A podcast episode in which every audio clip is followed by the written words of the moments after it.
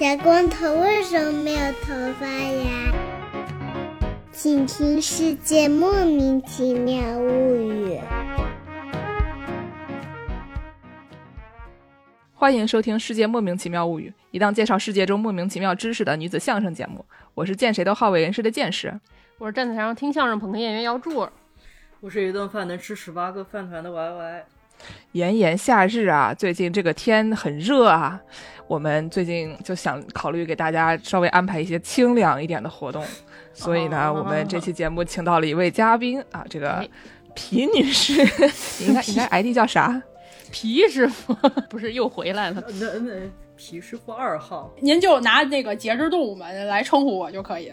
啊，好的，我们请到了一位嘉宾啊，这个皮皮虾师傅，哎。要不皮皮虾师傅给我们自我介绍一下？这个大家好，我是我现在非常紧张，我能不能跟死人一起录啊？的皮女士，为什么要跟死人一起录呢？不是，那那不然你别问了，我们自杀。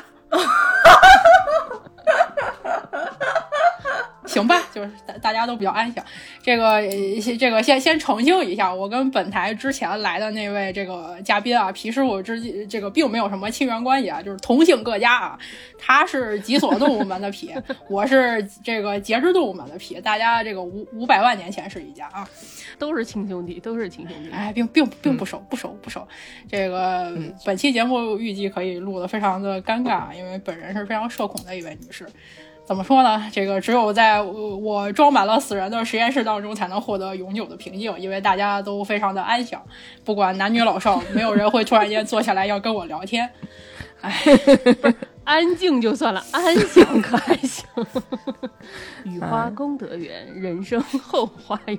雨花雨花功德还没给我们打钱呢，广告不能乱做。这个本期节目听完了就知道了啊，这个死了之后不见得就有有幸可以被埋到坟里。哎。嗯，皮皮虾师傅先自我介绍一下吧。您是研究什么的？实验室里怎么就全是死人呀？我现在的话呢，这个目前的目标就是在有生之年拿到人类学博士的称号啊。这个死了也要刻，也也也也要死了也要刻在自己的墓碑上。这个简单来说，这个主要工作就是从一些古代遗址当中把死人挖出来，然后。仔细的研究一下他们，并且呢，琢磨一下他们是怎么，他他们以前是怎么活着的，呃，编出来一个还不错的故事，然后希望这个委员学术委员会能给我一个称号啊。但是呢，您之前硕士的时候虽然也干同样的事儿，但他在不同的专业里啊，对，就是之前的话，我本科和硕士是在国内接受的这个培养啊，这个国内的这个学科分类，我这个研究方向是在考古学的下面。就相当于大家干考古这么多年，难免要挖出来一些死人，放着也是放着，总要有人来研究。就好像有人在专门研究陶器，有人在专门研究瓷器，我是专门研究死人的，是这样的一个概念。那目前这个机构呢，它的那个学科的划分是更接近北美的那种划分方式，是在人类学的总目下面是有文文化人类学、有考古学，还有像我们这种交叉类的，就是既有生物考古的内容，然后又有这个体质人类学的这个内容。然后我们就发现一个问题啊，就是这个中国和他们外国对于死人这个东西有不同的定义。你看，他们在考古学的里时候，它就是一个东西。放在人类学的时候，它就是一个人。那这个死人的骨头，它到底是东西还是人？是这交税怎么交呀？每次想到这种区别，就会想到交税怎么交。对呀，昨天皮皮家师傅还跟我说啊，他这个硕士的时候，有一位师姐啊，不太擅长在这样的环境里面工作啊，说因为当时他们这个实验室呢，一共有两万多人。但是这两万多人里面呢，只有一个屋的是活人，所以 所以学姐就觉得我在这样的环境里面，他们跟我都不是同样的人啊，所以我有一些社恐啊。他们是东西，我不是东西。啊，不能这么说，这个你你这影影响我们前后辈之间的感情，这话可不是我说的。是我说的，是我说的。嗯。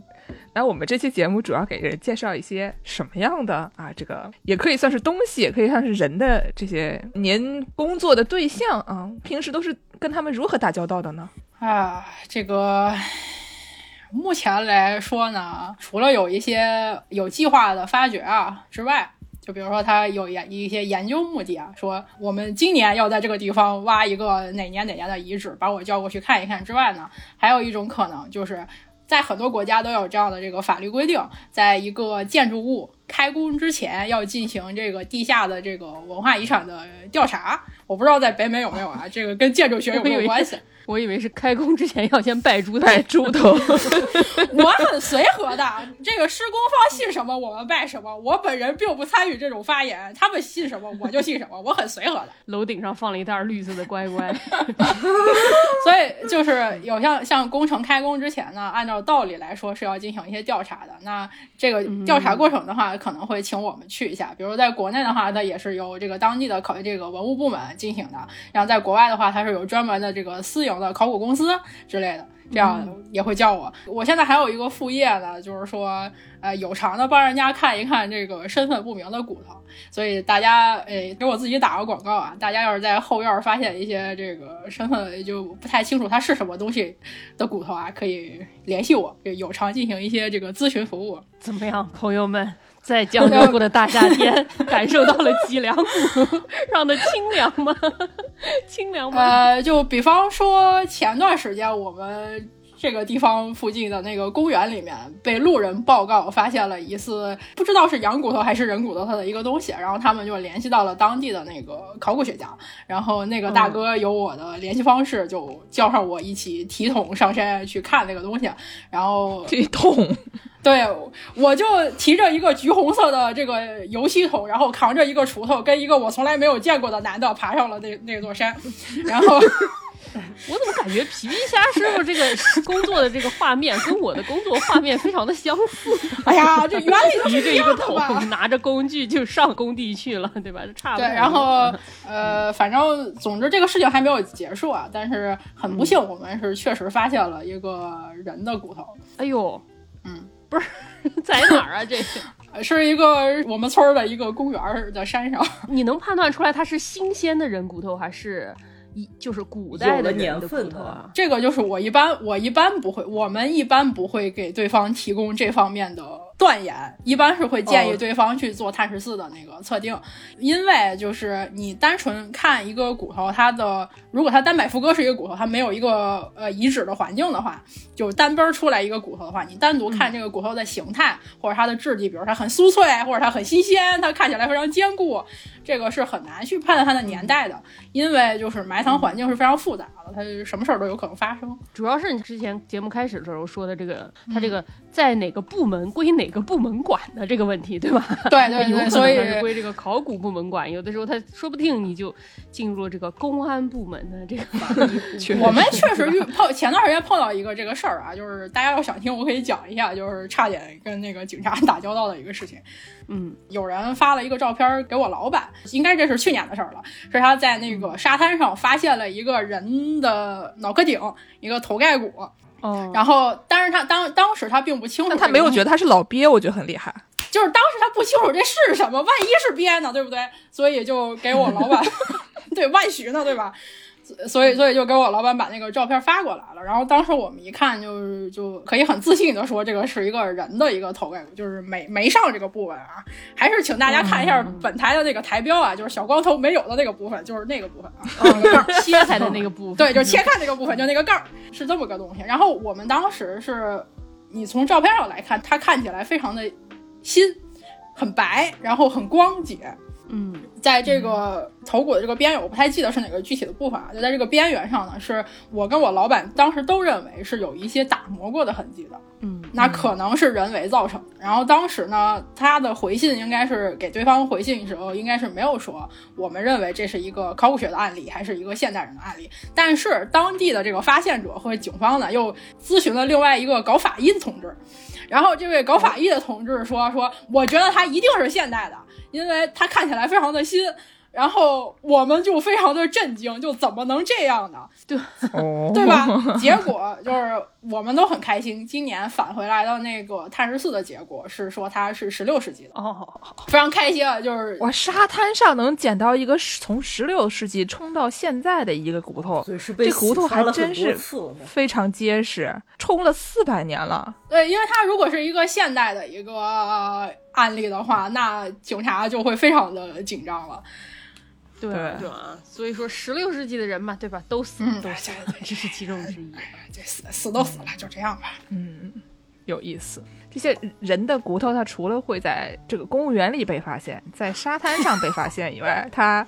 他还会就是 死都死了，这些东西我们都拿下来干什么呢？就之前皮皮虾师傅说啊，这期节目主要就是一个，如果您在后院里面挖到了一些我不是很确定它是什么东西的话，你该如何回收利用的一期这个节能减排的一个节目啊，是一个环保节目系列，或者说呢，就是万一您家有用不上的这个死人呢，就是可以参考一下本期节目进行一些这个加工再利用。对，主要是给大家介绍一下，经常博物馆里面发现一些用人的骨头做的。各种各样的怪东西啊，反正就是这些东西都挺好玩的。那还是一期 DIY 节目是吗？对对对对，您要想的话，其实也行。反正警察这个事儿，我我我也管不着，对吧？这个其实也主要也是有助于打破一些就是对于我们专业的刻板印象。因为前十来年这个网络环境就是比较愚昧的时候啊，有些非常低矮的人就曾经指着我的鼻子骂过我说我们是偷坟掘墓的。这个今天就让大家见识见识，这个不用偷坟掘墓也能看见死，也也能看见死人，而且还能看见不少的。哦，确实，怎么看呢？就一说这个人死了之后，这个能有什么用啊？我我不知道大家第一个想到的这个解决方案是什么。反正直觉上来说，养樱花树。对啊，埋在树下。那那倒是挺好的，可以做一些当底肥了是吧？对啊，就是现在有那种就是公司做那个就是树葬嘛，他那个树底下专门带一个那种可降解那个袋儿，给你尸体装进去，然后就养出一棵树来那种。啊，是有就是做就是可以，近几年是有一些公司在做这个人死后那种堆肥的事儿的，是吧？嗯，堆肥可还行，农业节目不能停。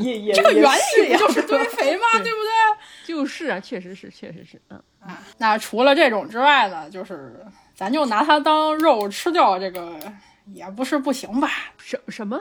啊，对，这个，所以第一个呢，就是先给大家介绍一下，就是人死了之后，立刻马上我能做一些什么处理，我能把它吃掉啊。哦，好的，好的，这是好的，这还有条时间线，就是刚死的时候可以怎么搞？本台这个不提供法律服务啊，这个请大家在自行承担风险的情况下可以听一听。如果说你要实操的话，不推荐。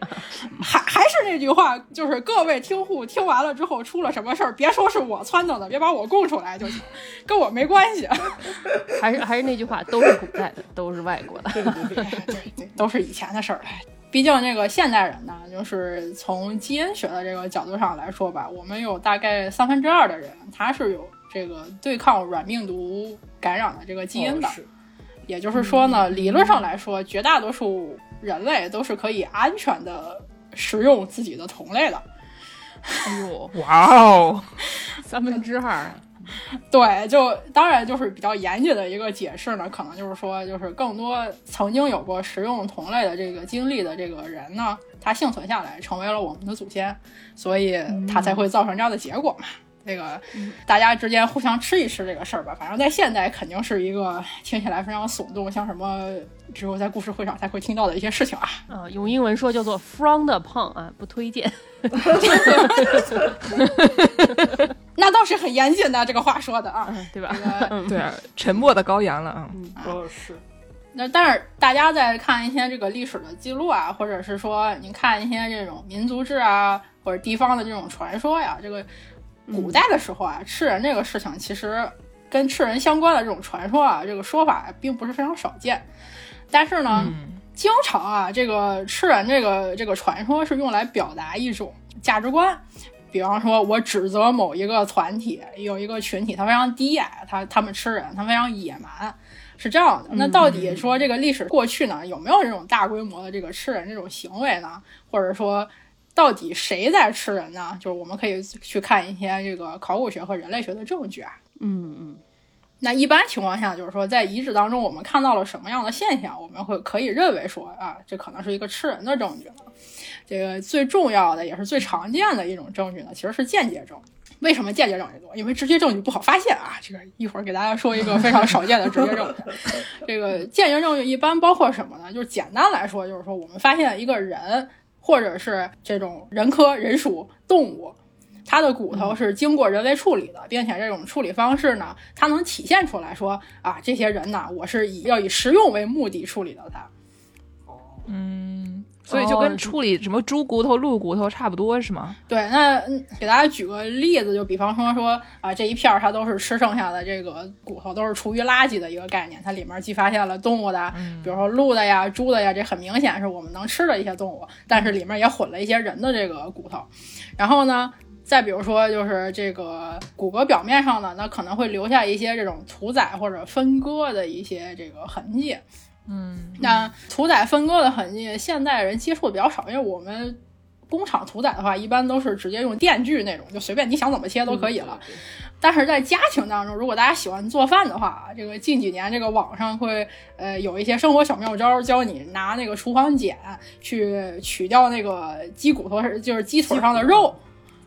对吧？这个是是是是，反正是一个庖丁解牛的概念。顺着那个剪，对你找一个弱的点，你给它打开是能拆得开的，然后就扭一下就能取下来那种。对，这个原理基本上都是一样。那大家想象一下，就是可能过去没有那么锋利好用的这种工具啊，就是厨房剪之类的，那它可能会用一些石刀呀，或者是不太锋利的这个铜的这个刀呀，那肯定更容易在人的骨头上留下一些痕迹。但是一般情况下是会有什么样的痕迹呢？就一个就是，首先它可能在关节这个附近会留下一些切割的痕迹，主要目的呢就是第一步先把这个大的一个尸体，不管是人的还是动物的那种大的这个尸体呢，切分成小的部分，就是就是便于进行这个进一步的这个处理。冰箱放不下什么的，冰对冰箱放不下嘛，就一顿吃不完主要是。然后这个我们要是想把这个肉啊从骨头上要是去除下来，就进一步剔掉这些肉呢，那可能会在这种。骨骼的表面，尤其是那种大的肌肉，它的起止点就是附着的这个位置啊，也会留下一些反复的这种切痕。一般因为一般这种韧带啊，这个肌肉其实附着的还是非常紧的嘛。就像鸡什么的，就比较容易拆，因为你就。它那个活的时间也没有那么长，然后它个头也比较小，那些骨头你手拧一下还能拧断。这个大型的大型的哺乳动物，这个就比较困难了。而且您看这个就是给鸡腿剔肉的这个过程啊，还是我们还说这给鸡腿剔肉这个事儿，给鸡腿剔肉这个过程，第一步一般也是建议你说，先在这个鸡腿的这个远端啊，就是接鸡爪的那个关节附近，先把它剪开。对，那边有好多韧带嘛，把那个韧带先要剪一圈。对，然后再顺着那个骨头把这个肉给它给它剔下来。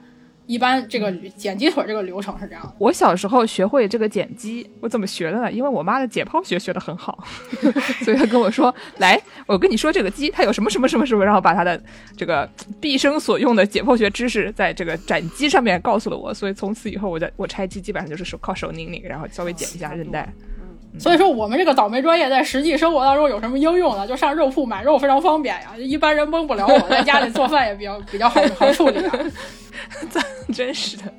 那除此之外，还有一些就是我们现在其实呀也有的一些现象，那是什么呢？就是比如说这个长骨啊，就是大家的这个四肢骨。这个动物的这个四肢骨啊，这个腿啊什么的这些位置，它那个因为它的那个骨髓是含有这个丰富的脂肪的，所以如果你要利用这个骨髓，一般情况下是要从这个长骨的中间把它砸断，这样就产就变成了我们买肉的时候会吃到的那个筒骨筒子骨。对，那现在就可以插个吸管就可以吸一吸，敲骨吸髓啊。我们现在吃猪的，我们现在吃猪的。然后呢，还有什么？就是还有就是去皮。剔掉这个，这个皮肤这个也很重要，尤其是哪个部位的这个皮呢？就是头皮。因为不管是人的还是动物的呢，它那个一个是它的这个头皮呢都是比较坚韧的，就是比较难吃掉。还有一个呢，就是头皮跟你的那个颅骨之间，它的那个贴的是比较紧的，它其实中间也没有什么其他的这个肌肉什么的。你再去剔掉这个头皮的过程当中，是很容易在这个颅骨上面是留下划痕的，很容易被我们观察到。对，而且就是以前我们那个我上大学的时候，我们那学校的图书馆里面有一个人皮书，然后他们。以前就是几百年前，他们都会把这些人的皮肤拆下来，然后用作他用，就感觉好像你这个皮肤不光是拆下来的时候，因为它碍着你吃东西了，还有就是它拆下来以后还可以干别的。其实甚至就是我台之前那个砍头那一期提到的那个干缩人头啊，那个干缩人头其实里面就是没有骨头的，它是把整个人的那个头上面那个皮肤，包括脸啊，还有耳朵什么的，都是整个揭下来。然后变成一个皮套，然后经过那个一些柔皮加工的一些技术，然后像做标本一样把它重新塑形成一个人的一个样子，所以它才能变得那么小，因为骨头是不可能再缩小的。对对对，那个也是这样的。呃，那说回来啊，就是说这些骨头上留下来的痕迹呢，一般是我们认为是可以用来当做一种间接的证据，证明说啊，这个是以食肉为目的，把这个人或者这个动物进行屠宰切分的。那有什么例子我们可以一起看一看呢？掏出一些图片，对，掏出一些图片啊，就比较直观。最早的这个例子呢，可能能追溯到这个早更新世。最近这个文章非常近，应该就是这这两天的。它是在一九五几年，利基家族在肯尼亚发现的一个人属动物的化石。啥是人属动物呀？这个我们说它是人属动物，其实是为了就是让它比较。就怎么说呢，比较严谨一些，因为现在这个，你想，就是我们是智人，对我们大家现在活着这些现代人都是智人嘛。那在我们之前呢，是有一些已经灭绝了的人属动物，他们跟我们之间呢是有一些关系的，它可能是我们的祖先，也可能曾经跟我们的祖先之间有一些这个基因的交流，或者还有一些其他的这些关系。这个目前在形态和这个基因上的这个划分呢，它并不是非常的清晰的。呃，是有一些争议的，就包括这个肯尼亚的这个例子也是，就是直到今天，它就是根据形态进行分类的话，其实是有一些争议的。有人说它是直立人，然后也有别的说法，所以我们就直接统称为这些不是智人的这些人，就直接说他们是个人属动物就完了。嗯，目前这个分类确实是不太清楚的。然后这个呢，就是一根小腿的那个腿骨啊。大家可以看到，就是在背面。啊，各位听众朋友，看看屏幕啊！啊，大家，我们众众所周知，我们这是一个视频节目啊。这个，对对对对，哎，这个背后呢，就是有一些非常细小的这个划痕啊。哦，这个研究者就认为它有可能是一种就是去肉导致留下的一些痕迹，但因为它这个就只有这一根儿。说实话，就只有这一根小腿，而且还是一个不完整的小腿，所以再加上它这个在分类学上也是有些争议的，所以我们就不详细说这个了。但是给大家补充一下年代啊，这个是一千四百五十万年前我们就开始吃人了啊！我我这个我们的亲戚们就开始吃人了。刚说好严谨的，啊，这严谨一点啊，就有我们对外也说我们是科学家啊，这个科学家还是要严谨一点。这个。接下来我们可以介绍一个什么呢？介绍一个这个先驱人的一个例子，也是另外一种人属动物。这个离我们现在就近了，这个才七八十万年前。这个遗址是一个西班牙的一个洞穴遗址啊，叫嗯布尔格斯遗址。我我对西班牙语实在是没有什么研究啊。那他发现了这个所有的人属动物的骨头呢，和鹿的骨头都是用相同的方式被处理过的。然后它是怎么被处理过的呢？嗯，百分之四十以上的这个人属动物的骨头和百分之二十三以上的这个鹿科动物的这个骨头呢，它在这个大肌肉的这个起止点附近都发现了有切割的痕迹，就很明显就是为了切砍掉那个韧带什么的。对，就是为为了把这个肉拿下来嘛。然后除此之外呢，就是人和鹿的这个头皮，还有鹿的这个蹄子呀。这个脚趾附近啊，它都有这个剥皮的痕迹。那这这这这几个位置都是一个是皮肤比较坚韧，二一个就是比较容易在骨头上留下痕切割痕迹的这个位置，因为肉比较少嘛。然后另外呢，就是呃其他的一些这个骨头呢，也有这种去肉的痕迹，就是刚才说的那种小的那种切割的痕迹，并且这个长骨呢是有被敲断的，里面还插着吸管。对，而且就是所有的这个呃，就是先驱啊，就是这个人属动物，它的那个。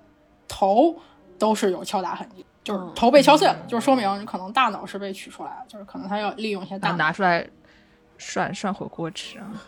但是非常奇怪的是，就是鹿是没有被砸过头，这可能觉得吃啥补啥吧。鹿感觉 没啥没啥智商。我觉得很好笑的是，在这个这个文稿的最后一句啊，这个皮皮虾师傅写了一下，不能排除这是获取营养为目的的食人行为。不然还能是什么目的啊？对吧？可能我们吃火锅只是为了获取快乐，啃周黑鸭是为了看电视。哎，我们后面其实可以介绍一下大家对于这种吃人行为的一些解释啊，就是嗯，有一些非常有趣的推测啊。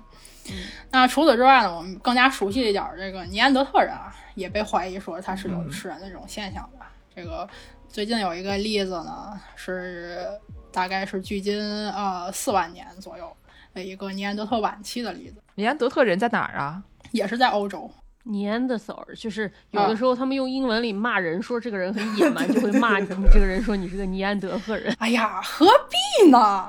近几年的那个基因研究也表明，就是我们现代人啊，就是智人，他的有一部分基因啊，就是一个个位数比例的一个基因呢，它可能是是来源于这个尼安德特人的。也就是说，我我们的这个祖先之间是发生过这个基因的交流的。嗯没没有必要骂自己的远房亲戚嘛，对吧？还是老祖宗是吧？对吧？就是大家都是亲戚嘛。这个除了说，就是我们这些这个比较久远的亲戚。当中啊，有一些吃人的这种现象。那我们这个智人自己吃不吃人呢？他也吃的。哦，这个其实例子还是不少的。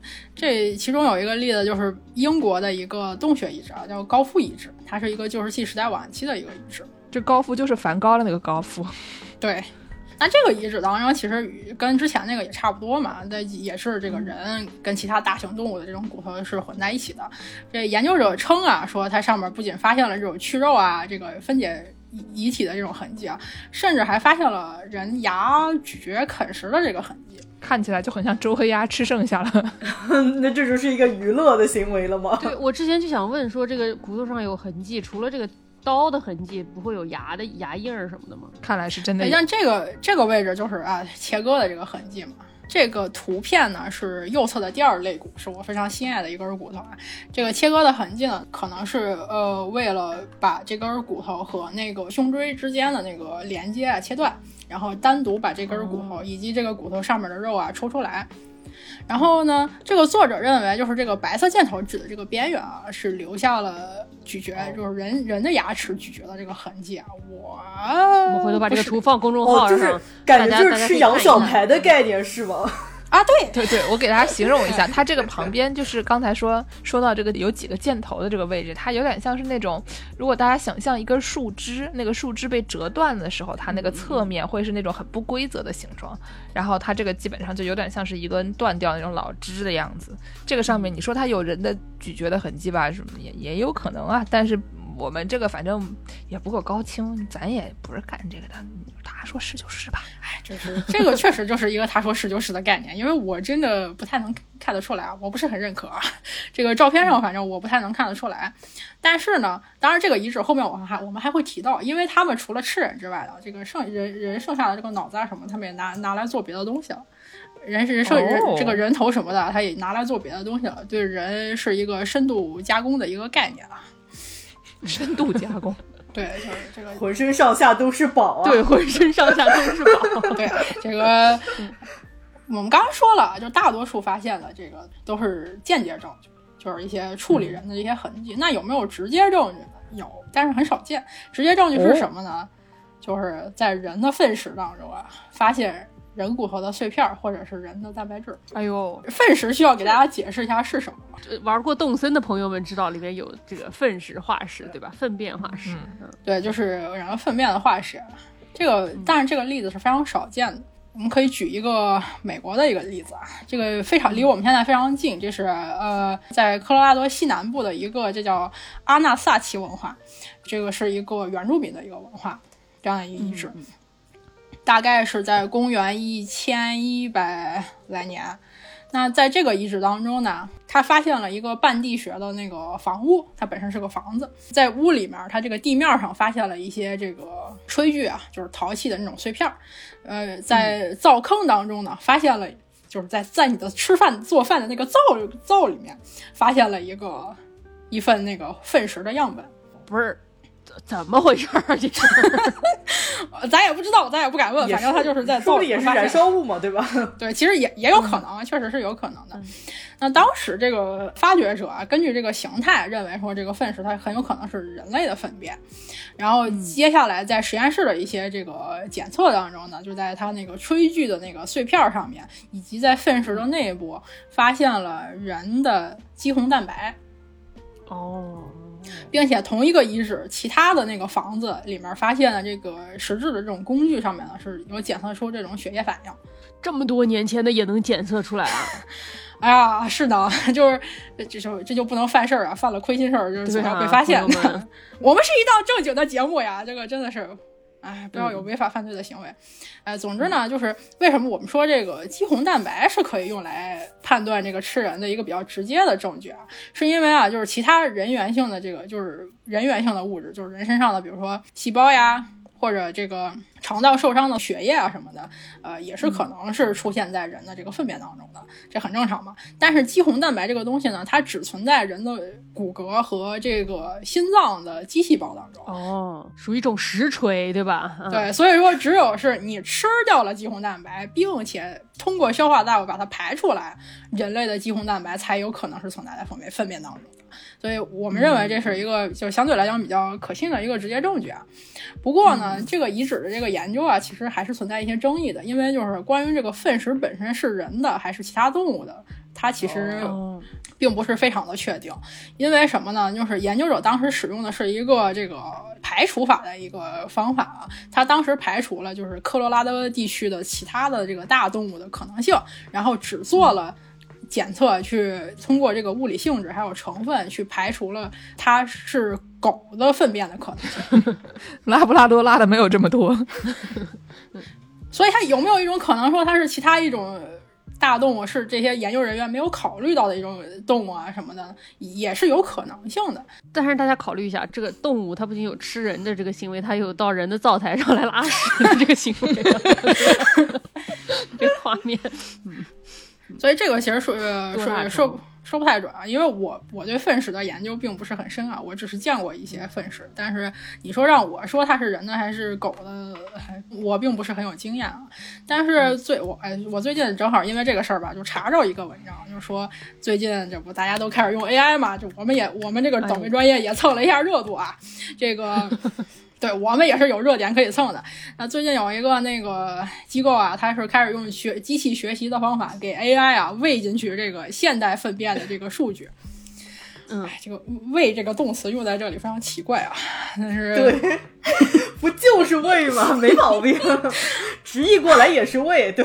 所以呢，就是他通过现在临床的一些这个数，就是他用临床的一些数据，就比如说人的这个，就是比如说这个 DNA 啊，还有肠道的微生物菌群啊，这些数据给到 AI，然后让 AI 学会了之后呢，去区分这个遗址当中发现的这个粪石，它通过这个它它的那个 DNA 特征和这个肠道菌群特征是符合人的还是符合狗的这样的一个原理啊。那大家可以看一下这个图片啊，这个。底下这个图片呢，就是一些它使用过的一个样本啊，大家可以猜测一下哪些是这个狗的，哪些是人的。我给大家形容一下啊，它这个左边呢像是那种长一点的石头，就是大家想象一下一个你这种。我们心目中常见的那种长条状的那个屎，但是它是一个灰白色的。然后中间这个呢，有点像是那种落叶堆在那个路边很久没有扫以后的那种黄黄的，然后这个不是很成团的形状。最右边有点像茶叶渣，就是颜色非常深，然后很碎。就尽量还是不要用食物来做比比喻吧。这个 啊，这都是茶叶渣，也是一种 remains，对吧？对对对。行，但是最后这个 AI 派和人都认为啊，就中间这个黄色的，还介实说像落叶的这个和这个茶叶渣是人的，这个我们看起来非常像现在的粪便，这个其实是狗的。为什么都一直在研究人跟狗的这个区别呢？是因为就是人跟狗的粪食，这就是真的非常接近。因为你说粪便它形成这个原因，就跟它食物是有很大的关系嘛。那人跟狗，狗也是杂食动物嘛，而且是人吃什么狗吃什么嘛。对对，以前哪有专门做的狗粮，都是你吃剩下的给狗。嗯嗯，哎，大概呢就是就关于吃人的这个例子啊，就是就是这些啊，就是我们介绍了一些这个间接证据和直接证据。那下面就来说一说，就是为什么人要吃人呢？哦，为什么呢？是什么娱乐还是为了营养？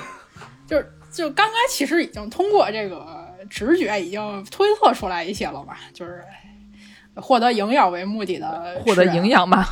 嗯，对吧？就比如说，呃，最近发生了一些极端的这种食物短缺啊，像战争啊、自然灾害啊，或者这种重大的这种气候变化，一时我没有办法适应，那可能就是造成这个是这个营养短缺，就直接吃人了。嗯，但是哎，什么研究都有啊。我查到一个文章啊，就是说，就是用这个营养模型啊来评估说人能提供多少的热量。呃，不是，就是 怎么突然结合营养学了起来？对，它是一个营养学的研究，我也不知道为什么，但是它是一个营养学的研究啊。就是说，嗯，它主要这个原理啊，给大家介绍一下，就是说，它计算了一下这个人的各个位置它的这个平均的这个重量，以及这个位置呢，它可能有多少蛋白质和脂肪，然后通过这个计算这个蛋白质和脂肪的这个量啊，来推测出这块啊，这个这个部位它能提供多少的能量。基本上就是它的这个结论是说，如果一个六十多公斤的人，你全虚全影把他身上所有能吃的部分全部都吃掉，那大概是个十四万三千多卡路里的这样的一个热哦，就是包含内脏什么的全都算在里面，就包括你骨头啊什么的都砸掉都吃掉，哦就所有的这些东西全部都吃掉。吃的干干净净。对，但是哎，吃人不吐骨头，但是呢，如果说我们只吃这个人的这个骨骼肌肉啊，就是嗯，咱买肉的一个概念还吃的精细一点啊。就是如果只吃鸡肉的话呢，它其实只有就是大概是个三万两千多卡。那平均下来呢，就是也没多少。对，平均下来每公斤的鸡肉它能供能呢大概是一千三百卡左右。这个水平是个什么水平呢？啊啊，这个水平是个什么水平呢？就大概就是说跟鱼肉是一个水平。哦，水是不是很多？对，但是不是健康啊？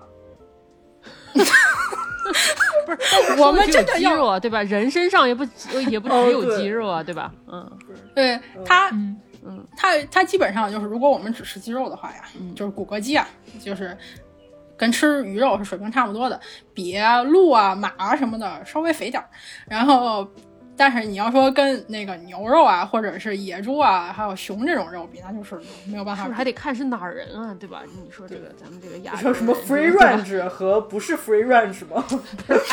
哎差不多得了。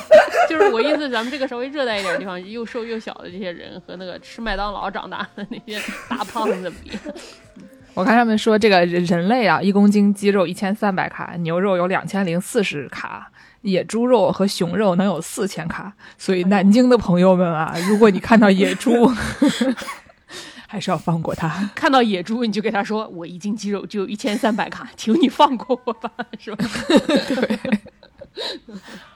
所以最后这个文章啊得出的这个结论是说呀，就是人的这个营养价值它不是特别高，所以呢，你要是只是为了获得营养，我就去捕猎这个人呐，其实这个动机啊，这个驱动力有点不足，因为人吧又不是很容易打，打起来也挺难的。然后这个肉吧，它又不是很肥，吃起来又没，哎，据说还有一些特殊的味道，对吧？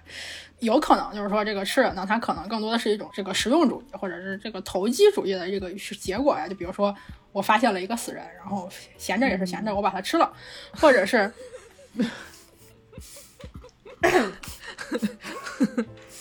我我们这我本期节目的这个主旨不就是给大家提供一些这个加工再利用的一些思路嘛？就就是原理就是这样嘛。不是，等等等，不能没有我这么说替大家笑笑我替大家步不能笑笑不能这么说，不能这么说，什么思路啊？还是要上交 上交公安机关。就是上交国家，你们所以他可能是有这种，就是有这种这个投机主义的这种原因啊。但另外呢，很有可能还要考虑一些这种社会文化呀，或者是这种呃人群之间这个冲突啊这种因素，就是更加并不是纯粹是为了肉欲而去吃它。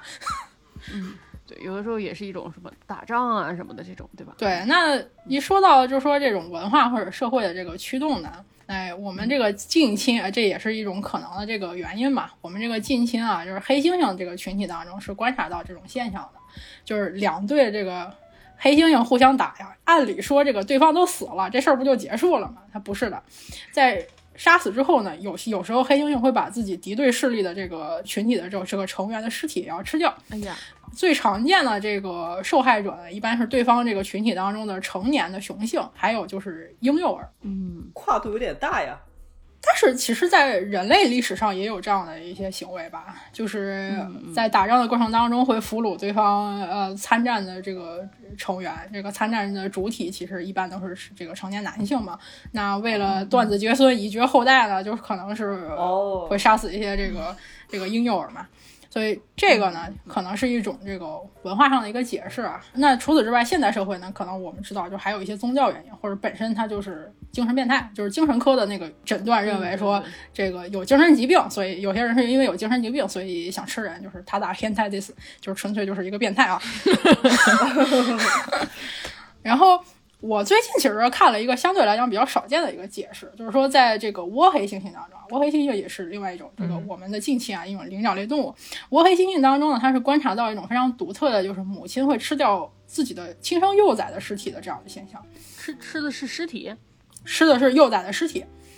哦哦，就是是已经死了，然后把它吃了，是吗？对对对，并不是猫也会有这种类似行为吗？呃，更常见的我觉得是沙鹰吧，就是嗯。是不是？就是本身它是幼崽是活着的，然后母亲把它因为种种原因把它杀死了，然后吃掉这样的。嗯嗯，反正更常见的是这样。但是窝黑猩猩当中观察到的这种的这个现象是母亲就是幼这个幼崽已经死掉了，然后母亲把它吃掉，甚至还有就是这个一个群体内部的那个成员会一起分食掉就是自然死亡的幼崽的尸体的这种例子啊。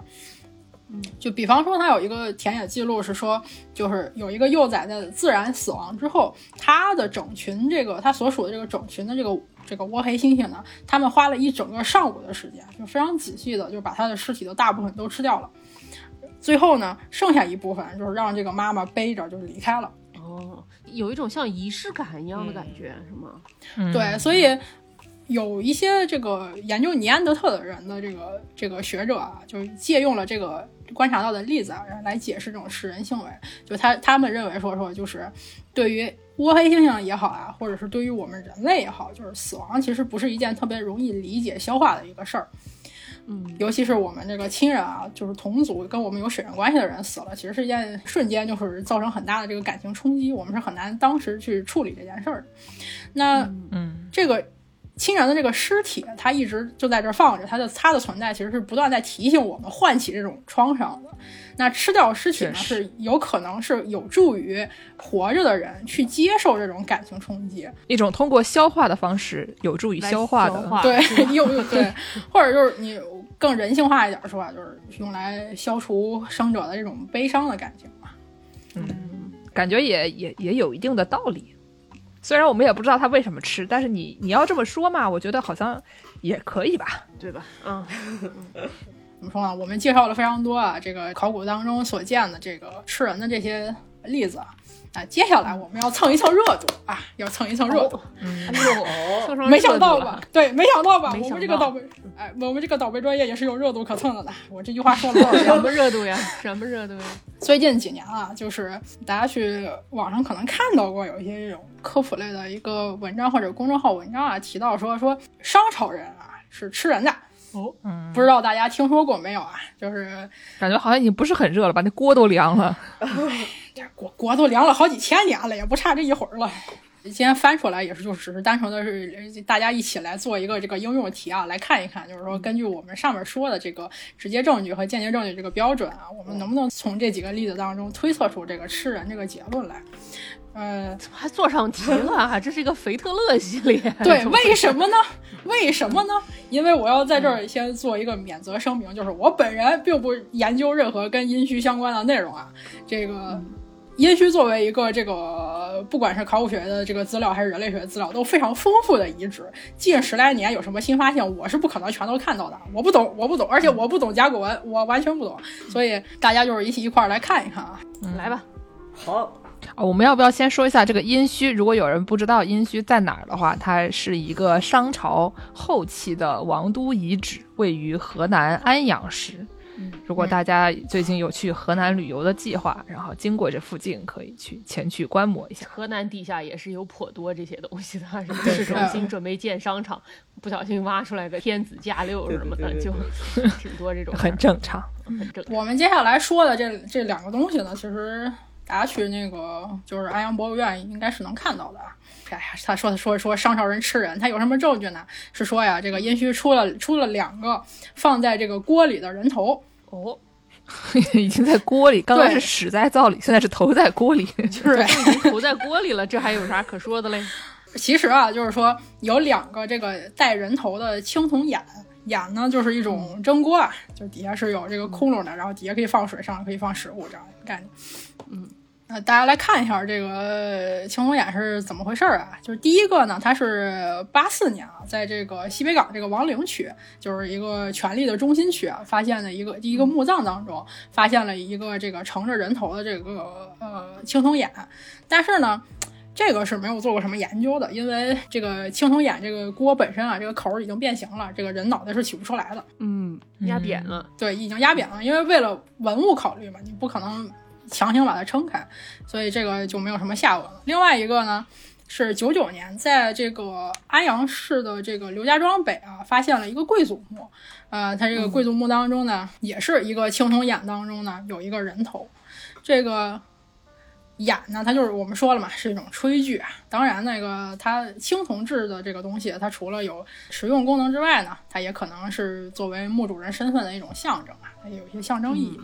所以，我们单独要是看这两例的话呢，其实都是人的一部分这个身体组织出现在了一个炊具当中，出现在一个锅里啊。所以可以说一说它这个处理方式。是类似于这个食物的处理方式，那可能呢就符合我们前面说的一种，就是间接证据这样的一个吃间接的吃人证据这样的一个概念。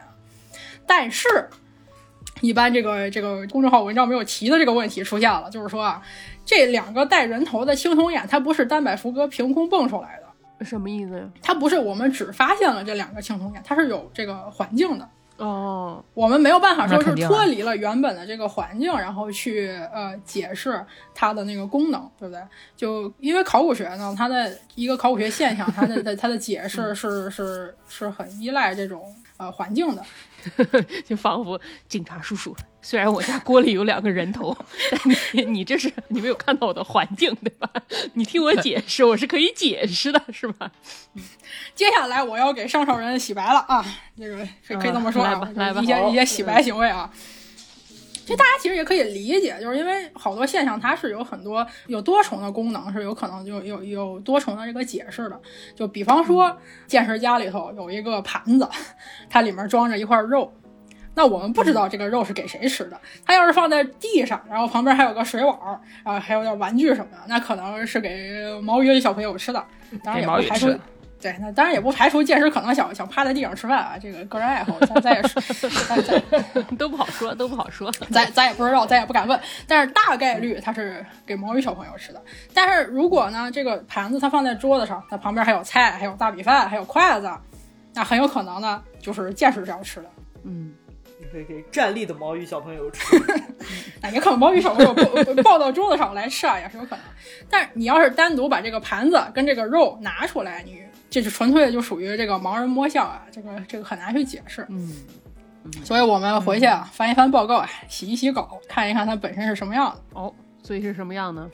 第一个就是说这个扁了的这个人头啊，这个扁了的这个青铜眼呢。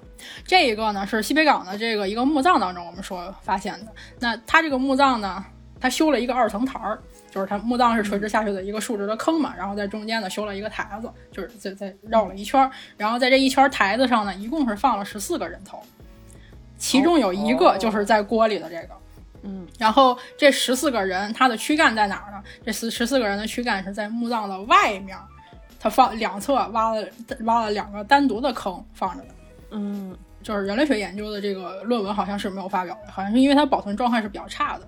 但是呢，一般情况下就是牺牲啊，就是人生啊，这个殉生啊，就这个牺牲的这个头砍下来，然后把它按照一定规律放在这个墓葬当中啊，其实是商人很常见的一种仪式。听这个就感觉那那可能不见得是吃的，对吧？这个就并不是要放到火上去烧，只是一个可能容器搬运的一个概念。毕竟它有个把，多好拎啊，对吧？啊，还真有个把。我还是是一种那个带猫上地铁的心态啊。项目经理满脑都是可操作性。对对对。之前啊，有一个就是研究说这个商人的这个礼仪行为的一个这个论文啊。他提出说，根据这个甲骨文的记载啊，这个砍头这种事儿，就是多出现在这个祭祖的仪式当中。砍头的行为呢，对吧？我们是很熟的，这个之前还出过一期节目啊，这专门就讲砍头啊。对，这个观看砍头啊，是古今中外人民群众喜闻乐见的一种这个业余活动嘛，对吧？嗯嗯嗯。娱乐用。对，砍头是这个事儿本身是很有表演性。嗯，就观看砍头的这些观众，其实当时他一下就能体会到说，哎，这个事情它跟日常生活是不一样的，它是有一种神圣的这个状态在的。所以啊，砍头这种这种行为一般都是出现在这个殷墟这个遗址的核心区域，就是这个这个权力的这个中心，像什么宫殿啊、王陵啊，就这这种位置。那出现在非核心区的这个砍头的这个例子，其实他们统计一下，就只有是个位数的。那出现在核心区的可能有两千多个，呃，这个差距是非常大的。所以我们看这个第一个的这个这个人头呢，它很有可能也是一种这个砍头的一个副产品。那是什么呢？它有可能是一种给祖先的一个祭品啊，或者献给一个超自然存在的一个祭品呢。同时呢，它也兼具就是给大家表演用的一个道具的这样的一个概念。所以跟吃人可能关系不大，是吧？它未必是在实际上把它吃掉因为，它这个上下文看起来不像是一种就是为了获取营养而得到的这个，跟之前说跟一堆其他的骨头放在一起的那种感觉好像不太一样。嗯，那另一个呢就更不一样了。哦，哦，另一个呢，这个刘家庄北的这个墓葬当中呢，它其实啊，除了这个放在锅里的这个人之外，它也就是不，其实就是包括放在锅里的这个个体，一共是出了六个这个殉人，就是作为牺牲存在的人，然后中间是这个墓主人，周围放了一圈儿这样的。只有这一个是没有头的，就是他的头是被取下来放在锅里的，其他的五个都是全虚全影的，是位置的这个头身都是都都在的，都在这个墓葬当中。嗯，嗯，那青铜眼当中的这个人头呢，就是当时发掘者跟他的那个身子啊对了一下，然后发现是可以对得上的，就是再再加上你考虑到他放的这个位置就是放在这个脖子上面嘛，所以可以确定说这个取下来的头和这个没有头的这个身子它是一个人的。那正好是这墓里面放了六个殉这个这个殉人啊，嗯，所以说那肯定就是殉葬用的，对吧？他这个身体也没被吃，也是完整的。对，就是他可能更强调的是一个人的一个功能啊。那这个没有头的这个殉人 A 啊，我们可以看一下这个图底下的这个这个线图，中间这一圈儿是那个墓主人的那个棺材，然后外面的这个方形呢、是他的椁，然后棺椁之间呢，在右边的这个这个碗是那个青铜眼。回头大家上公众号去看，这个非常复杂啊。对对对，我我稍微形容一下，大家想象一个就是这种三层套娃的一个一个结构，就是一个小方框，外面有个大方框，在外面有一个更大的方框。这个最里边的这个框就是长方形的这个框里面装的是这个墓主人的遗骸，但是它已经不是它不是拼成一个完整的，就是从脑袋到脚的这个形状就已经散开了。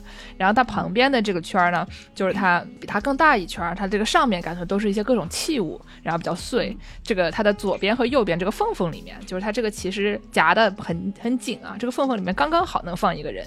然后左边躺了一个人，他这个形状从脑袋到脚都很完整。右边这个人呢，其实也差不多，但是这个他只有他这个脑袋是旁边画了一个圈儿，看起来好像是在锅里。然后呢，这个圈外面还有一个大圈儿，这个外大圈儿里面就没有很多的东西，它上面就是零碎的散了一些看起来像瓷片的东西。然后呢，在近似的位置，在左边和右边的缝缝里面又有各有一个人，然后也是从头到脚是完整的，底下还躺了一个横着的，这个也是一个完整的人。所以你就想象一下，它旁边有这个一二三四五个五个看起来很完整的这个人的尸骸。嗯，大家看到了吗？今天的视频节目，简直这个在北美这边都能找工作啊，给盲人朋友们形容画面。这几个殉人呢，其实更多的我我们已经说了，它是是它是完整的嘛。那除了完整的之外呢，它身上其实是有一些随葬品的，就是这些殉人本人是带有一些私人财产的。嗯，那像中间的这两个，这个殉人 A 跟 B 啊，就是其中有一个是我们没有投的这个，这两个呢，它随身的那个随随葬品它是没有武器的，但是呢，它有一些这个装饰品啊之类的，那可能推测呢，它是墓主人的这个侍者啊，就是一个服务人员的一个概念。位置也很对称。嗯，那周围这三个呢，他是带了学生是带有武器的，那可能就是一个这个武士啊，这个侍卫的这样的一个概念，就是一个安保起到一个安保作用的。那那很显然你，我们从这个环境上也可以判断出来，就是说这几个殉人，不管是头有没有被取下来，它更多的是强调一个人的功能吧，就是为墓主人还是死后要提供一些服务的。死了带着一一整个秘书室的人一起死。对，并且还有一些分工在。哎呦，因为像因为像殷墟当中那种训人，他是很少有这个带随葬品的，就是很少是说他是本人拥有一些财富的。如果他拥有一些财富，就说明他多少还是有那么一丁点儿身份。也是一个我的宠物养了宠物，我的财产 用了财产的概念。对，那。单独就是这个经常被大家拿拿出来说的这两个例子，我们就已经光看他们俩，我们就已经能看出来了。就是说，头放在锅里这个行为，它其实是可以跟人不同的这个功能啊排列组合出现的。嗯嗯。而且至少很显然，我们说刘家庄这个刘刘家庄北的这个就是非常完整的，它肯定不是说是呃在实际上作为食物出现的。对对对。那除此之外呢？我 又是一个洗稿的概念。我最近发现了一个非常好笑的，就非常好玩的一个，也是殷墟的另外一个例子，是一七年发掘的，离现在非常近了。是在殷这个殷墟的这个大司空村发现了一个坑，一个椭圆形的一个坑。这个坑底呢，它有两个跪坐的姿势，面对面跪坐着的两个这个骨架。嗯，他们这两个人呢？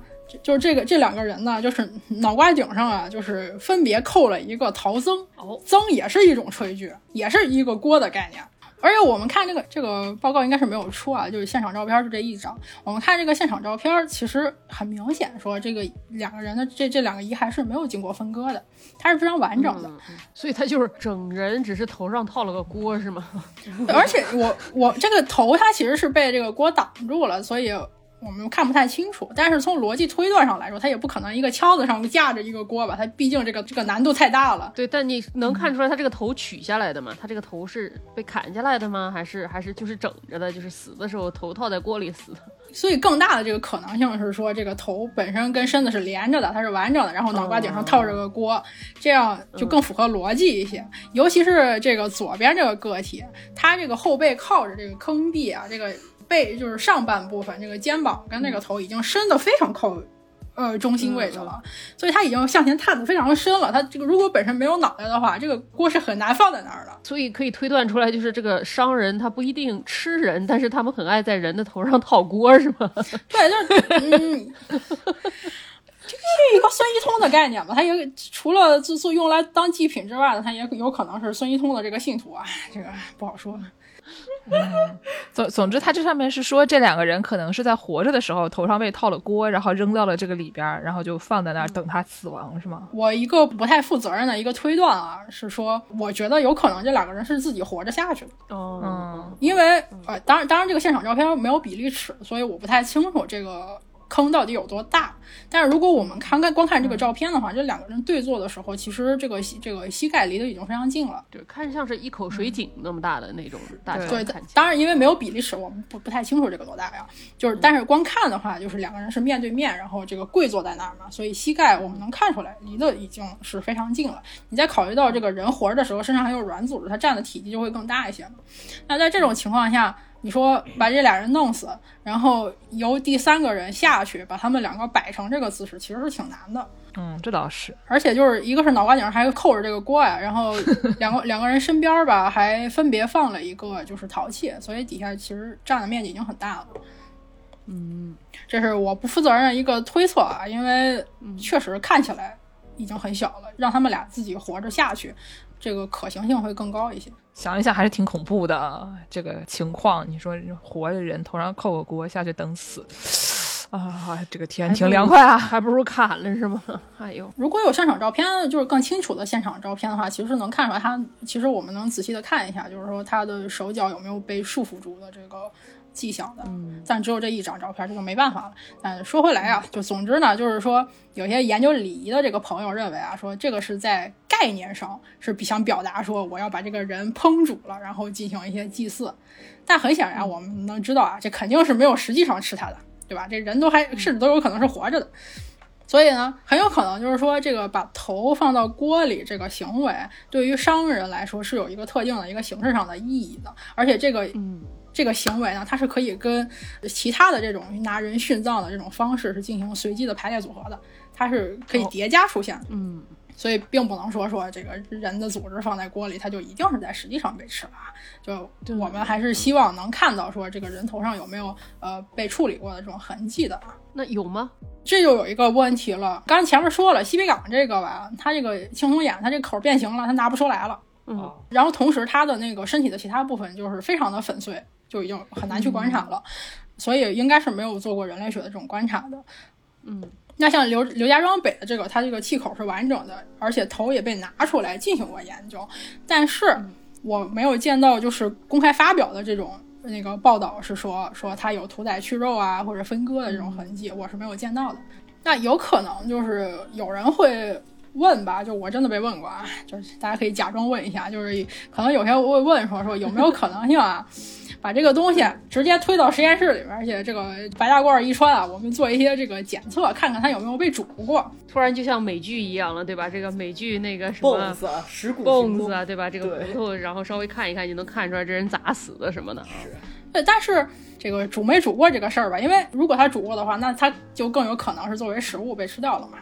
但是，嗯，很遗憾的是，就是我以前问过一些做这个动物考古的这个老师啊，然后最近也搜了搜，就是现在好像没有一个特别大家能都公认的、能够接受的检测方法，就是说我做一下就能判断出来它是被煮过的还是没有煮过的。那，最近几年呢，这个方向是有一点发展的，就是他们做了一些这个用动物骨骨头做了一些实验，结果呢就发现了。这个低温短时间的烹煮啊，是不会给这个骨头留下比较明显的可以被观察到的这个痕迹的。嗯，它这个低温短时间的定义是什么呢？它拿八十度的水温煮了一个小时。哇，那也挺久的啦，对吧？对，而且其实已经非常接近就是日常厨房烹饪的这个状态了。对啊，你像一个脑袋，你差不多是也没有高压锅，对吧？因为就是比方说就是像猪肉或者鸡肉，大家都推荐吃这种全熟的嘛。那全熟的概念、全熟的定义其实是中心温度达到七十五、七十四度，就是就是全熟了。就是它已经可以吃了。那八十度其实已经远超这个范围了嘛，就是已经安全可食用的一个状态了。但是就是在这个状态下，它是没有留下什么我们能观察到的痕迹的。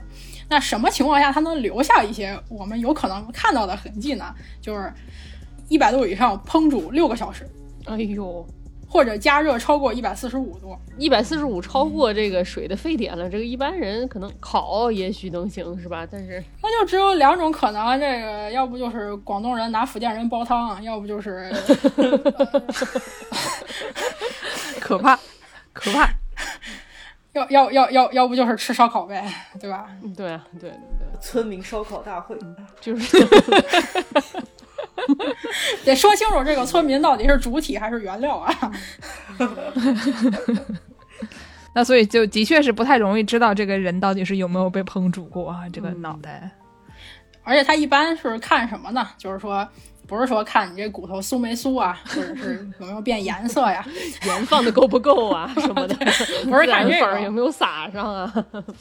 一般呢，因因为我之前也说了，就是这个埋藏这个过程啊是比较复杂的，它有可能会发生一些变化，就是影响它这个骨头的这个质地，而且各地这个情况也可能不太一样。那一般是什么呢？因为他们一般现在用的是一些这种微观的观测手段，就比如说看一看这个骨头的这个骨胶原啊，还有它的那个矿物质结构有没有发生变化，或者是就是用 X 射线啊，去是去打一打这个呃矿物晶体结构的变化之类这种。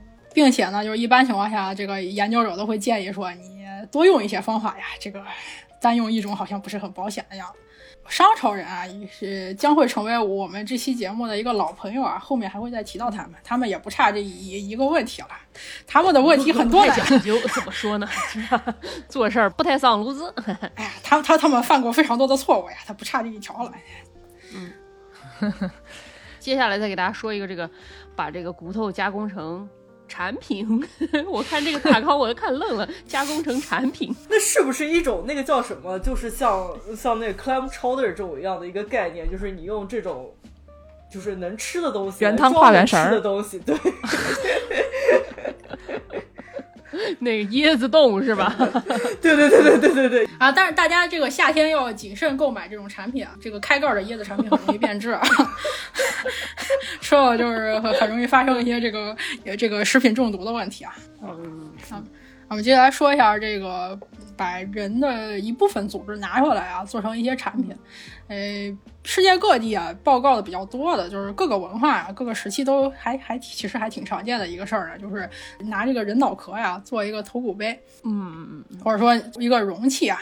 对，这也不能叫杯吧？这个大小是个对，反正就就我一个 碗一个杯，反正一个容器吧。嗯嗯。我们之前说的那个英国的那个高夫的那个洞穴遗址啊，他们不是吃人嘛？他们反正说了，他们就还很擅长于这个精加工啊，他们也呃拿人人这个人头啊做一些这个杯子啊、容器啊之类的。不仅有食品业，还有这个 加工行业、加工业，对对，制造业。就在这同一个遗址发现的所有的这个头骨的碎片当中啊，其实有百分之九十五以上上面是有这个切割的痕迹的。嗯。然后有将近一半呢，是上面是有拿那个工具敲击的痕迹的，哦，而且所有这些这个敲击的痕迹，其实都是在这个脑袋的外侧呀，嗯，脑袋内侧也不是很好切啊。脑袋内侧，我我们后面可以提到一个可以从脑袋内侧钻孔的一个事情，怎么办到的？这是啊，我们之前说了嘛，就是不管你是吃人也好，还是你想用骨头也好呀，这个一般都是要把这个头皮啊之类的软组织先要去掉嘛，所以这个切割的痕迹很很有可能是出于这个目的。呃，另外呢，就是还有就是把这个人脑袋跟这个脖颈分开啊，就是可以踢开的，从这个颈椎这个位置把这个头剃下来。嗯，那除此之外呢，这个敲击的痕迹就是比较有针对性了。这个大多数这个敲击的痕迹，它都非常的小，就非常的短，而且呢，是一看就知道它是经过非常严谨的一个设计和规划的。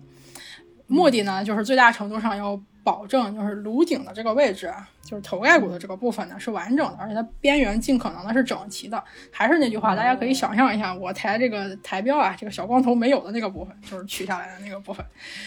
就是吃得光滑点，不然拉嘴啊，是吧？对。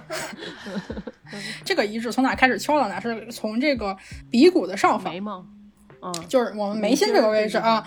然后呢，包括这个眉弓这个部分啊，然后一路敲敲敲，绕过了两侧的这个颞骨。就绕过了两侧，基本上绕过了两侧的颞骨，然后一直到这个背后的这个枕骨的这个部分，所以还是一个挺深的一个碗。大家可以看一下这个图啊，这个边缘就是一些非常短的一些这个敲击的痕迹，就是拿小凿子敲敲敲敲一圈儿，这样。那个年代嘛，也没有锯子啊什么这种东西，你想要把它相对比较平稳的给拿下来，可能这个用一点一点把它磨掉是一个。算算是当时来说比较有效的这种手法吧。这是个手艺人的一个概念啊。那当然后边我后边我们可以说一个大开大合的，大开大合。对，然后像这个后脑勺啊，他们这个枕骨这个后脑勺这个位置也也发现了一些切割的痕迹啊，就是刚才说的这个要把这个头从这个颈椎上面切下来。嗯那除了这个之外呢，就是西班牙的一个早期新石器时代的这个呃洞穴遗址呢，也发现了类似的事儿，就是拿小凿子凿一圈儿，把这个头盖骨取下来。但是呢，这个它这个头盖骨就相对来讲浅一些，所以它嗯是从这个额骨啊，就是脑门的中间开始敲的，而且这个顶骨呢只敲到这个顶骨的后缘，枕骨呢就是没有包括在内，所以它这个是一个比较浅的一个盘子，可能是不同功能的这个。有的有的是喝粥的，有的是 蘸醋的，有的是放沙拉的，是吗？哇深浅不一样，地域笑话。大人的用来 吃饭，小孩用来蘸醋。小孩的可能很难用来蘸醋，因为这个骨缝还没有闭合，可能会漏汤。对，之前我们不是说说，就最近几年能用一些这个微观的手段啊，去看一看说这个骨头有没有被加热过嘛？那这一个呢，它是用那个电镜去观察了一下这个原有的这个显微结构啊，嗯，结果发现呢，就是因为这就是骨胶原是发生了扩散，那就说明呢，很有可能它是被煮过的。哦。但是被煮过其实也还挺容易理解的，因为呃，如果你想长期去使用一个骨制品，它不管是人的还是其他动物的呀，一般现在的处理方法也是拿像氢氧化钠这种碱煮一下，因为你要去除它的那个软组织跟脂肪嘛，不然的话放时间长了会变质啊，那个气味非常不好。而且还有用的小知识。对，而且还粘手，主要是粘手，这个用起来非常不方便，粘手。又拉嘴又粘手，不很好使。另外呢，就是在这一例，它的这个呃头盖骨这个外侧呀，它有一小块儿，它被观察到说是有一些这个磨光的那个迹象。那说明什么呢？很有可能因为这个头盖骨的外侧不就是你要是把它当做盘子的话，它不就是长期要接触这个桌子这个平面嘛？那很有可能这就是长期使用过程当中发生了一些磨损。哦，那这一例其实就是证明说，就是它在制作的过程当中就考虑到了我是要长期使用的，所以我对它进行一些这个脱脂的这种加工，然后实际上也留下了一些这个长期使用的一些证据，就说这个东西吧，它确实可能还有一些实用性。嗯，之前这个欧洲人这个做做杯子，对吧？咱们也是有一些类似的事情发生的呀。这个龙山文化就发现发现了这个我之前说的这个操作起来大开大合的一个例子啊。哦这个大开大合，对，这个五七年啊，这个在这个河北邯郸这个建沟遗址发现了两个这个半地穴的一个建筑的一个遗迹，就相当于是俩房子吧。然后这俩房子当中呢，中间分别放了三个这个头骨杯，哦哦，然后呢，就是三个这个头盖骨嘛，这个当时推测认为他们是头骨杯嘛。然后这个头盖骨表面呢，它是有斧子的砍痕，而且也是有这个剥皮的那种刀痕的。然后砍痕呢，基本上也也差不多吧，就是从这个眉弓一直到这个后脑勺这个枕后这个位置，也是一个挺深的一个一个一个碗，并且呢，就是在现有的这个我们能看到的这个断口，它的附近呢是也留下了一些不太成功的这种砍的痕迹，那很有可能就是不太成功，可还行。就是没砍断嘛。我其实也有一些我自己发现的遗址的照片是有不太成功的哦，是结合的厉害的。但这个不能放出来，这个还没发表那个材料。嗯啊，龙山文化那个补充一下，它的距今是大概是个五千到四千左右的这样一个水平啊。是这个圆圆的这个杯儿吗？这个图对，这个圆对这个圆圆的，这个看起来好像很深的样子呀，这个基本上都是一个半球形了，甚至还要再深一点儿啊。就大家想象一个那种一个足球，它被砍掉了上面的大约百分之三十五，然后剩下百分之六十五的那个样子。这能吃拉面是吧？对啊，就是这跟椰子豆那个开个盖儿爱吃拉面并且拉嘴的小小什么什么同学来着小着？泉同学，小泉同学。嗯看着能吃拉面，容量比较大，可以容下比较多的汤。但说实话，这个碗的形状啊其实是跟那个人的这个种族特征是有点关系的。有些人这个颅顶就比较高，哦有些人头就比较短、哦比较圆，对吧？就他就可能呃，还有看这个爹妈有没有给你睡扁。嗯啊？，对，玛雅人的就可能就是三角形的。我们之前节目里面说，玛雅人头是被那个板子压过，压成一个尖尖的。那是不是可以就是从小塑形？像我这种从小被睡出头顶上的华北平原的，我这个碗啊，它就能放得住。对，这么说，稳当。哎，这个这个小这个小平头就比较适合那个放在桌子上嘛，就比较稳当。哎，对对，同样呢，就是这个剥皮这种刀痕呢，其实也是左右是留下很多这种错动啊，就是错来错去的这种痕迹，也是说他也一次都没有成功嘛。那说明什么呢？说明他们使用这个工具啊，不管是这个斧子啊，还是这个刀啊什么的，呃，其实都不太锋利，很有可能是石头做的。那像之前我们说欧洲这几个例子，都是拿那个小凿子儿非常认真的把这个呃脑壳一点点凿下来的嘛。但是龙山这个就是拿斧子直接往下剁，哎呦，然后野蛮讲究，较为野蛮，讲嗯究，就就就非就非常的呃，怎么说呢？这个非这个这个非常的大气啊！对 大开大合，不拘小节，在这儿等着呢。这大开大合，这作风非常果断，非常勇敢啊！这没有后手倒脚的事儿啊！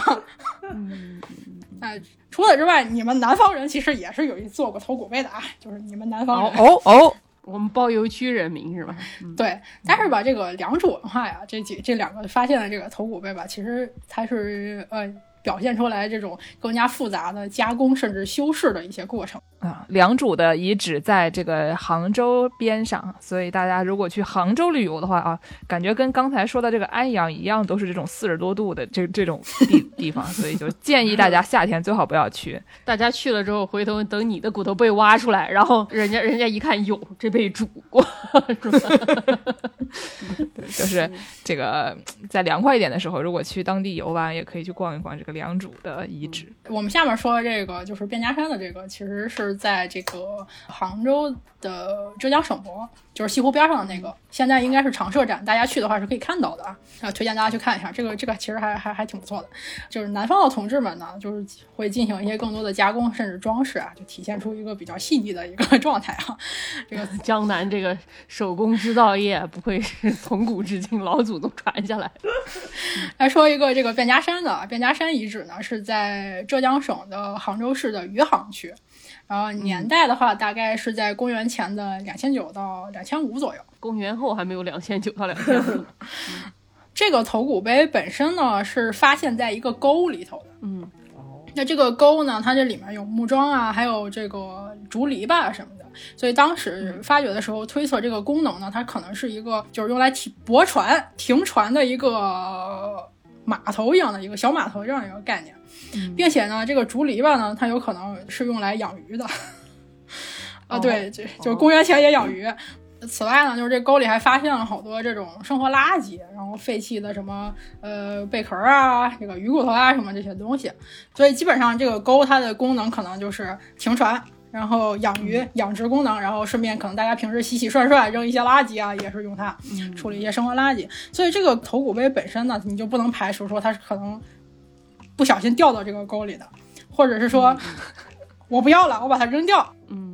这个抛弃的，或者也有可能就是说其他遗迹，比如说附近的这个墓葬，它在这个埋藏过程当中，它可能是被冲毁了呀，或者怎样的，所以里面出现了一些遗物就被冲到这个沟里了，这个也是有可能的。底下这个呢，我们放了一个线图，因为这个线图非常的清楚，画的真好。哎，画的真好，真的画的真好呀！啊，这个头盖骨有一个什么？从上面看，正面、反面、俯视、仰视图，还有一个侧面的这么一个横截面的这么一个图。哎，这个图真的画的很好啊！有有些同志那个那个线图画的这个死人跟外星人似的，这个图真的画的很好啊！我们看这个线图，就是前后啊，它是分别这个边缘附近啊是分别有两个这个孔的，是嗯，那就是在这个额骨和这个枕骨的这个位置，就是在这个椭圆形的这个长轴的两端分别打了两个孔。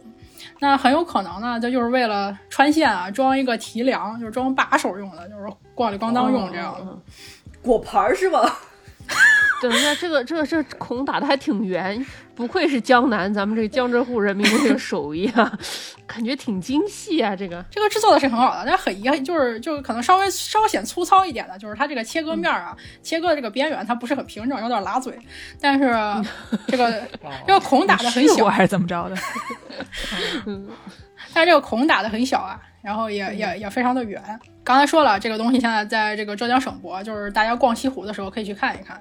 是一个非常浅浅的一个小盘子，然后除了这个之外呢，上海的这个青浦区啊，有一个叫福泉山的一个遗址，它是一个良渚文化的墓地。哦，这个一零年发掘的时候呢，它这个遗址的这个主体啊，是这个良渚文化晚期的一些权贵啊，权贵的墓葬。大家想象一下，权贵这个这个这个嘴脸啊，基本上就这个嘴脸，对这个嘴脸。其中有一个就是非常上层的一个人士，他拥有的这个墓葬啊，这个墓葬当中呢，也发现了一个人的头盖骨的一个碗，形制跟前面这个卞家山的这个是差不多的，嗯嗯，也是打孔，也也是两头打孔，但是它这个是打了三个孔，我底下这个彩图它确实不太清楚，这个打了三个孔，可能也是要拴拴把用。它这个边缘看着好平啊，像是机器切割的一样哈。对，这个呢就。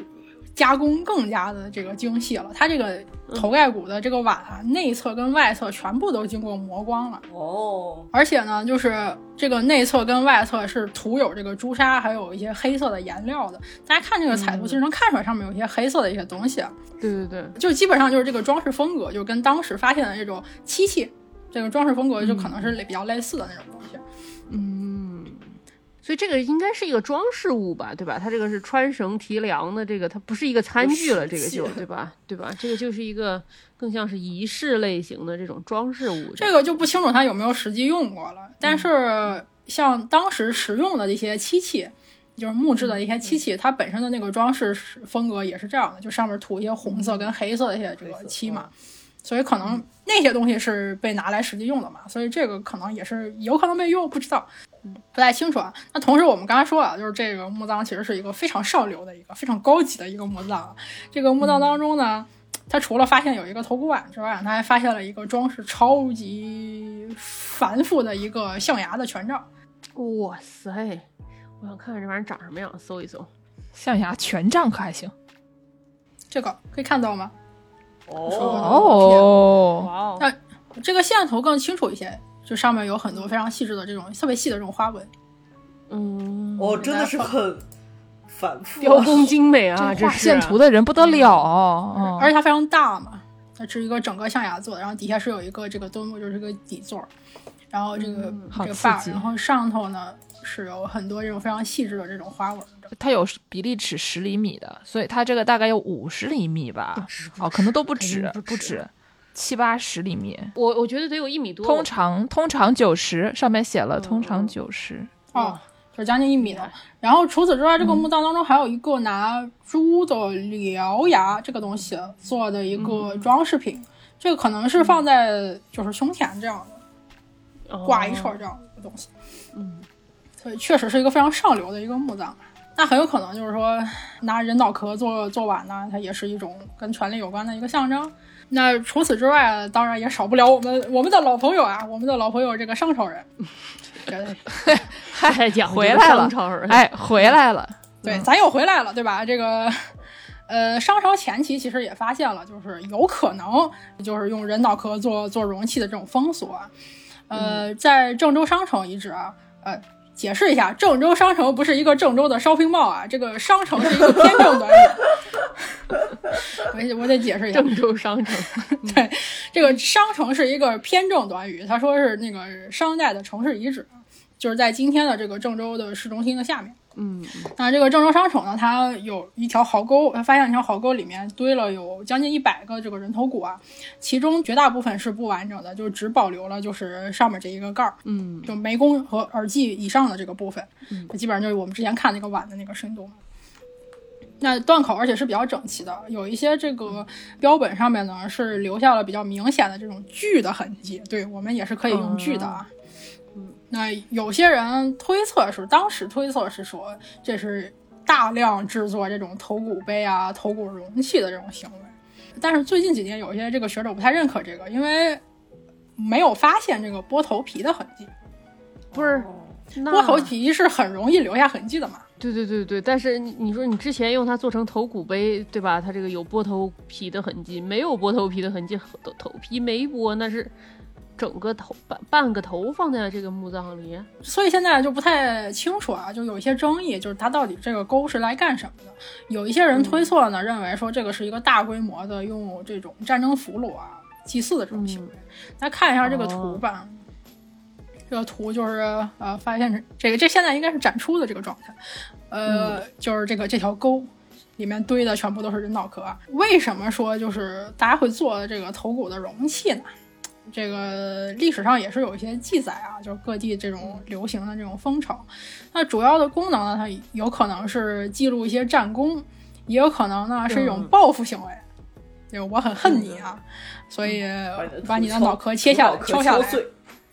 那也有一些这个宗教呀，是很喜欢用人的一些 制品去做一些仪式的嘛。嗯，那像历史上有什么记载呢？这个希罗多德老师啊，说过这个斯基泰人的这个战争风俗。斯基泰人呢，就是在这个欧亚草原北部，就是东欧这一边啊，就是骑着马晃来晃去的一个游牧民族啊。嗯，那这个希罗多德老师说了，说这个这个斯基泰人呢，他有时候取下这个死者的这个头皮啊，就沿着耳耳际啊，把这个头皮剥下来，然后呢，嗯、再用牛肋骨去掉这个肉，然后用手把头皮柔软，拿它当毛巾使。哎呦，希罗多德老师傅对这个操作过程非常这个熟稔于心啊，他是不是对干过？啊、然后。斯基泰人呢，就是非常以拥有这些这个头皮毛巾为荣，就把他们把这个头皮毛巾啊，就挂在自己的这个马鞍上，到处炫耀。谁当中拥有的这个头皮做的手巾最多呀，谁就是最受尊重的那个。怎么说呢？挂个头皮手巾，感觉好像 还算是比较容易挂的，对吧？比那个沙和尚戴的那个项链怪沉的，对颈椎不太好，是吧？完了，这个斯基泰人还把好多张头皮啊。会缝在一起，当做外衣穿，就跟我们现在有缝个羊皮坎肩啊之类的是一样的。呃，其他的一些身体部位，比如说像什么手指啊之类的，他们有的时候也给它取下来，给它挂在自己的剑道上啊之类的。嗯，也有那个整张皮切下来，拿夹子拿拿拿拿那个架子撑起来，把它挂在马背上，让大叔大家随便看的。沉默的羔羊啊，这是。那对于这个敌人的这个头颅啊，嗯，这个斯基泰人呢，其实也有些处，也有些选择，他们。不会针对所有的敌人，他们只会把自己最痛恨的敌人把这个头颅给他取下来，然后呢，又把眉毛以下的部分锯掉，把头盖骨的部分呢内部清理干净，呃，在外面呢包上那个皮革来使用。我觉得其实是还还还还挺还挺合理的，因为这个大家知道，这个人人头顶上是有骨缝的嘛，又拉嘴又粘手，对吧？一包上皮，这个事儿都对。如果比较年轻的话，这个骨缝没有愈合的话，是是容易撒汤的。如果这个斯基泰人这个这个使用头骨杯的这个使用者，他是一个穷人的话，他就到此为止了，我包个皮子就不错了。但如果这个人他是个富人，他不光要包上皮子，还要在里面啊镶上黄金。我的个老姐姐！哦，是制作这个容器的人是个富人，不是这个被砍了的这个人是个富人啊。被使用者都 死了，谁在乎？这个容器的使用者，他要是富人的话，我还要镶一些黄金。但我们之前那个、那个、那个良渚文化那个不还往上画一些颜料嘛？其实原理都是一样的。但是不管是穷人还是富人呢，这个头骨杯啊，都是被用来就是当做饮酒的器具来用。嗯。而且，如果是说这个有尊贵的客人来访啊，他们就专门用这种这个饮具来招待客人，而且主人呢还要跟客人讲述啊，当年这些死去的人是怎样向我挑战的，又是怎样被我打败的。哦，哦，让上午的这种文化哈。当然，就是咱也不知道这个希罗多德老师到底有没有就是真被去被请去喝酒啊，所以。我我不太清楚啊，这个好像是有点争议的。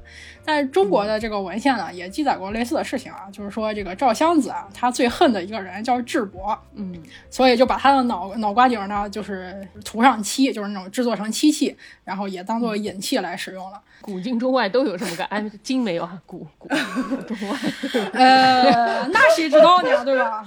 那可说不好，咱也不知道，咱也不敢问。对啊，那 咱也不知道，咱也不敢问。嗯，我觉得我们今天这个怎么说呢？关于这个怎么样？把您在这个家里后院没用的这些人类的遗骸啊，做成各种各样的东西啊，不管是使用还是做成器皿，已经说了很多了。但是啊，我发现一个非常可怕的事情是，这个皮皮虾师傅毕竟是一个搞学术的，他这个稿子之长，内容之丰富，令人瞠目结舌。我们剩下来竟然甚至还有一半的内容啊！所以呢，我们就下面想要给这个听众朋友们，如果你们还想听啊，关于这个人类的遗骸。的这个问题啊，对吧？就是还有可多可以做成各种各样的东西，它还可以，比如说可以做成什么这个项链儿，对吧？然后呢，可以做成乐器。啊，还可以啊，拿来做实验，就这个非常低矮的一些行为啊。但是就是相关的这个故事还是有非常多的。我们皮皮虾师傅毕竟这个专门干这个的，一时半会儿说不完啊。所以我们的听众朋友如果还感兴趣的话，请在这个留言区踊跃踊跃发言啊，想说说您还想听什么，对吧？如果你还想听这个这个系列的第二期啊，尤其是对吧？毕毕竟姓皮的师傅一般都要至少上两期，同姓哥家。同性哥家，嗯，所以呢，就等着大家的，大家就在台下就喊安可，安可，哎，对，喊喊安可什么的啊。然后我们我们来这个，如果这个想听的朋友们够多的话，我们可以考虑再做一期。哎，我们今天这个要不就先到这里，嗯，我们可以在结结尾放一个那个 Bones 的主题歌吧？那没什么主题歌，那个电视剧。哦，没有，我我脑子里面想的是那个什么，掀起了你的头盖骨。哦，这个也不错，有吗？有这个版本的吗？没有吧？就给你放个原版好了，原版也挺好。再过二十年，我们在火葬场相见。哎，对对对，也可以。再过二十年，我们来相会，送到火葬场，都呃全都化成灰。你一堆，我一堆，谁也不认识谁。反正都是人的干脆就让完事自己唱不就完了吗？就省了一把钱。虽然这个歌有没有版权很存疑啊，但是就省了一笔版权的风险。嗯嗯，好的好的，还是非常好的。那感谢皮皮虾师傅。也欢迎大家在这个微信公众号后台啊、微博、豆瓣关注我们。您可以通过微信公众号和呃爱发电平台给我们打赏，现在小宇宙也可以打赏了。啊呃，想要加入农广天地粉丝群的朋友们，可以在后台回复加群；想给我们介绍生意的朋友，也可以在后台找到我们的联系方式。感谢大家的收听。另外，我们还要这个强调一下，我们的皮皮虾师傅是在我们的听众群里面被挖掘出来的一名这个啊非常非常厉害的听众。我主要代表三十六群的这个群这个群嗯，对，对对，所以说这个大家可以在这个听众群里面展示一下自我。如果你的研究也很有意思，对吧？或者说你平时就是琢磨的这些东西，就很想跟大家分享，也可以告诉我们。好的好的。